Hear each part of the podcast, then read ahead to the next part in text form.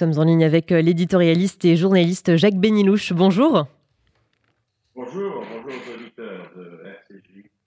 Merci d'être avec nous. Alors, que retenir, Jacques Benilouche, de cette première journée de visite de, de Joe Biden en Israël? Je le répète, il s'agit donc de sa première tournée au Moyen-Orient depuis son arrivée à la Maison-Blanche.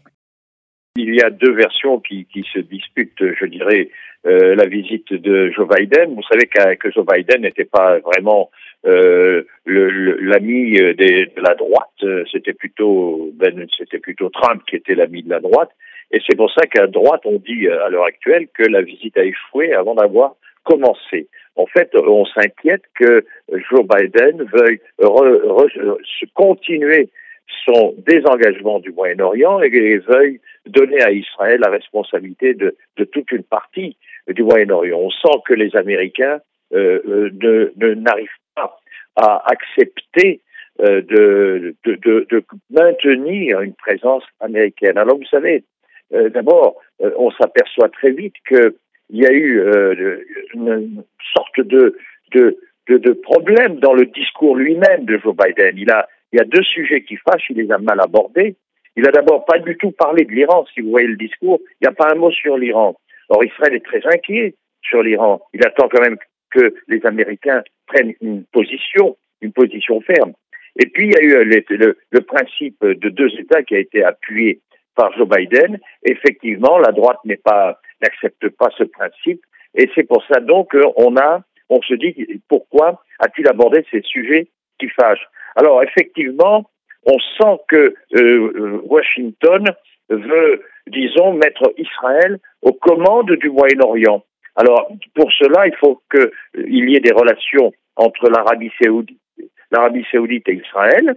Et, euh, et, le problème, c'est que tant que le roi Salman est vivant, il n'y aura jamais, jamais, jamais de relations diplomatiques. Alors, c'est pour ça que Joe Biden va aller aux États-Unis, va essayer, pardon, en Arabie saoudite, il va essayer de mettre Israël aux commandes. Il veut se décharger de la responsabilité de la, de, du, je dirais, du contrôle euh, de, aérien de la, de la, de, de l'Arabie Saoudite. Il veut que les, que les Israéliens s'occupent de la sécurité vis-à-vis -vis de l'Iran et pour ainsi se décharger. Mais il y a surtout, surtout un autre problème qui, qui est sous-jacent à cela. C'est qu'en fait, euh, Joe Biden a eu des échos importants d'une collaboration très étroite entre la Chine et l'Arabie saoudite, laquelle développe des missiles balistiques avec la complicité et avec l'aide, euh, je dirais, technique de la, Chine. Et donc, euh, ce que veut Joe Biden, c'est essayer de déconnecter cette euh, collaboration entre la Chine et l'Arabie saoudite et donner en fait à Israël les moyens de se charger de ce genre de, de, problème. Mais le problème qui est important, c'est que les, États-Unis refusent de donner l'autorisation à Israël de vendre son matériel. Il y a beaucoup de matériel que les, que les États arabes veulent et euh, il y a un veto total de la vente de ces matériels. Donc ce qu'on on a espoir ici, c'est qu'on débloque la vente de matériel militaire à certains pays comme l'Arabie saoudite et les Émirats. Et donc on attend ici. Pour l'instant, rien n'est fait et on sent que les, on sent que les Américains veulent se décharger totalement de leurs responsabilités au Moyen-Orient au profit d'Israël. Voilà un petit peu ce qu'on peut dire ici. C'est Israël, les États-Unis restent, c'est vrai, l'allié le plus important d'Israël.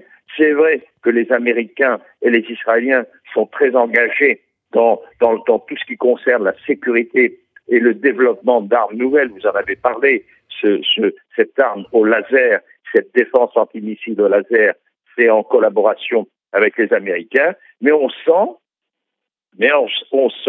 que les Américains veuillent euh, euh, veuille être remplacé par, par Israël et Israël veut bien le faire à condition qu'on trouve une solution importante pour l'Iran. Rien n'a été dit sur l'Iran, rien ne sera dit sur l'Iran d'après ce qu'on sait et ce qu'on entend, et c'est le problème le plus important pour Israël. Il faut qu'il y ait des décisions fermes. On sent que la position américaine est ambiguë, euh, elle n'est pas très nette. On ne sait pas s'ils veulent signer des accords ou pas, s'ils veulent euh, compléter et renouveler ou réactiver le JCPOA, l'accord de 2015 sur le, le nucléaire le nucléaire iranien. Et donc, on attend des réponses. Alors, on va voir aujourd'hui, peut-être qu'on aura des réponses et qu'on aura un discours qui se fait. Mais a priori, a priori, tous les problèmes, je dirais, que les, problèmes euh, de, je dirais, de sécurité ne sont pas du tout résolus. Et c'est pour ça que la droite,